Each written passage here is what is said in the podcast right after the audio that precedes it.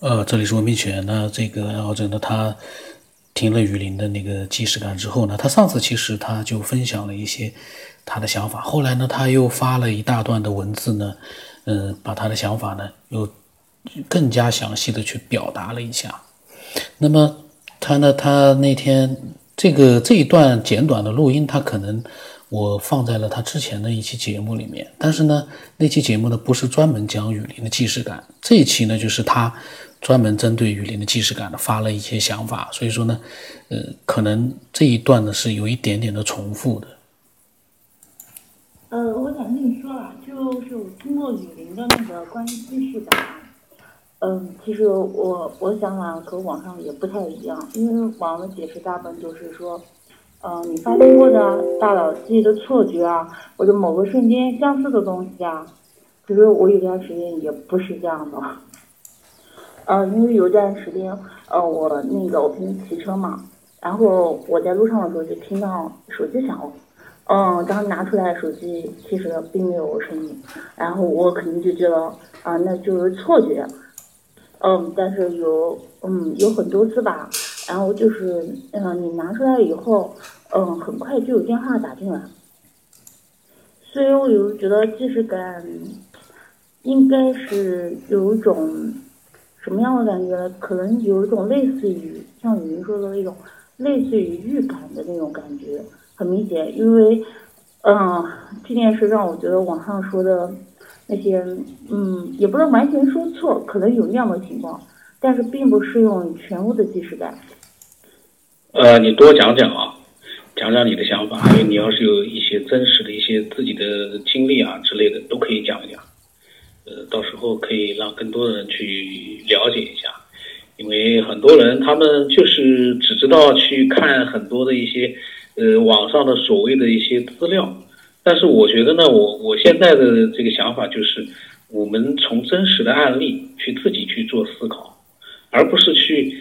传来传去的全是假的，都不知道真假的一些东西，那个就对我们来讲意义不大了。我们要的是真实，那种网络的浩瀚烟海一样的那种信息。哦，因为有的时候有些感觉也挺奇怪的。嗯，我有一个梦就挺奇怪的。呃，当时做什么梦，其实我记得不太清楚了。但是，嗯，可能是后来我做梦的时候，我就有感觉，就是，哎，我是不是在做梦？我经常做梦有这种感觉，呃，然后梦中可能是有花吧，呃，然后我就很很真实的闻到那种花的香味，那种香味很真实，不是不，因为就是因为那种感觉太真实了，呃，但事实上等我醒了，我发现其实是梦，但是那个。那种香味真的很真实的一种感觉，嗯，那种感，所以我有在想，我们见到的真实的所谓的真实的世界，是不是就是我们大脑意识的一种反应出来？呃，所以我有时候在想，我说我为什么，嗯，有肯定很多人会说，嗯，嗯，那如果这个世界是我们大脑投影反射出来的，为什么大家反射都一样？也许可能就像。我们处在一个同一个波段，比如说我们听广播，我们都听 FM 六点七，那我们听到的、看到的可能都一样啊。精神病人可能他看到的世界、听到世界和我们不一样，也许他就和我们不是位于同一个波段。呃，其实我这么说，可能是因为我以前嗯看听过一个，就是呃那那个好像是波尔吧，我记得不太清楚。呃，但是确实是一个呃很出名的科学家。那么前面的这一段呢，他讲的其实上一次我录了一点。那么他说呢，就是说，至于雨林啊，担心他觉得可能是受他奶奶的影响，至少目前他没有太大的变化。然后后来呢，隔了两天啊，他跟我讲，他发来了一长段关于雨林的即视感。他说：“因为那天呢，听了雨林和他老婆的那个经历，就是他们赶夜路看到加油站的那个，他有点想法。他说之前在节目里面呢，子林说苏联的前苏联的那个心理学家做的那个实验，就是他当时坐火车没有火车票，然后他就找了一个纸片，不停的告诉自己说那个就是一张火车票。后来呢，检票员也觉得那就是一张火车票。他觉得呢，当时雨林的经历有类似的地方，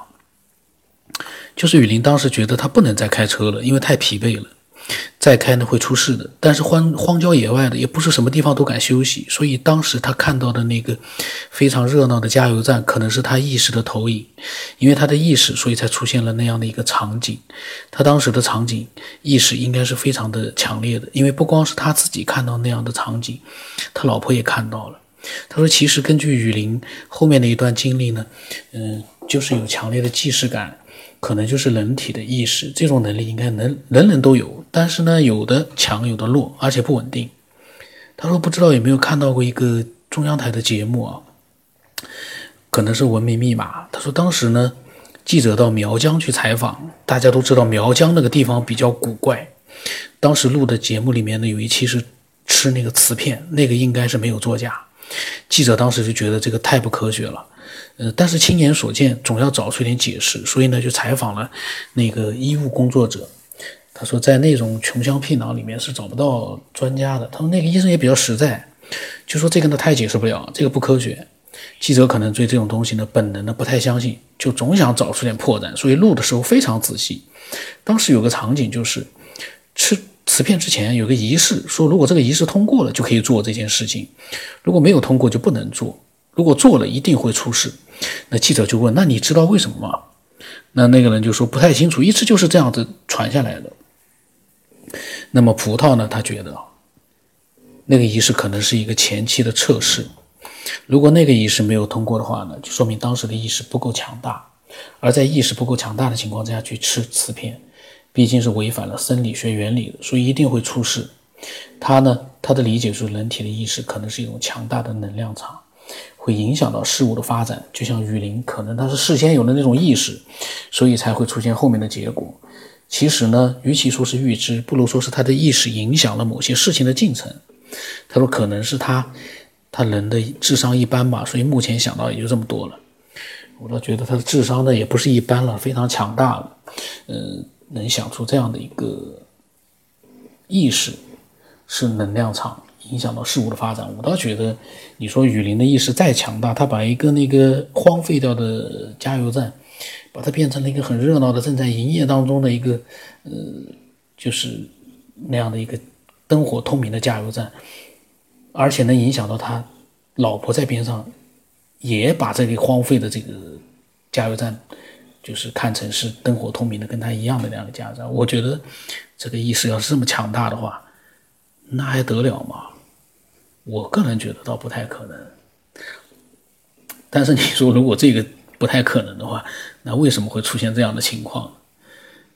这这个和那个《聊斋》里面的故事可以说是有异曲同工之妙啊，《聊斋》里面一直会出现这样的故事的，晚上看是一个样子，白天看又是另外一个样子，这个难道是现代的一个《聊斋》吗？没法解释。就说他的这个解释呢，他能解释，可是呢，总觉得。挺难的。如果说你说这个很难解释不了，那就真的没有另外一个解释了吗？至少我我想不出来，不太清楚。你说他是幻觉，我觉得，因为他不是一个人啊，他边上还有他老婆在，所以这个呢，真的，嗯，挺不容易的。因为两个人同时出现幻觉的几率啊，而且这个幻觉是一模一样的，我感觉啊。真的有点可能性不大。那排除了幻觉这样的一个因素之外，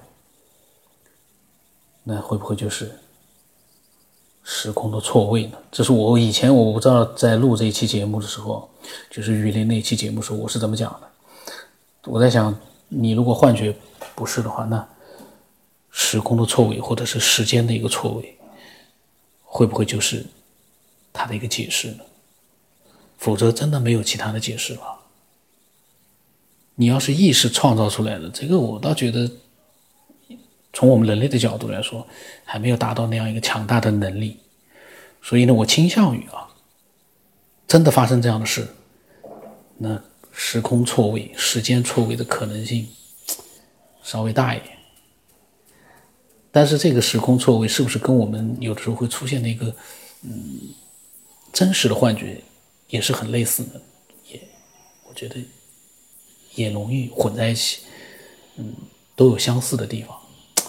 那如果说你有你的想法，你可以添加我，把他的把你的想法分享出来。我们让更多的人呢开发脑洞，嗯，去分享一些真实的经历和真实的想法。我的微信号码呢是 B R O S O N 八不等于八，微信的名字呢是九天以后。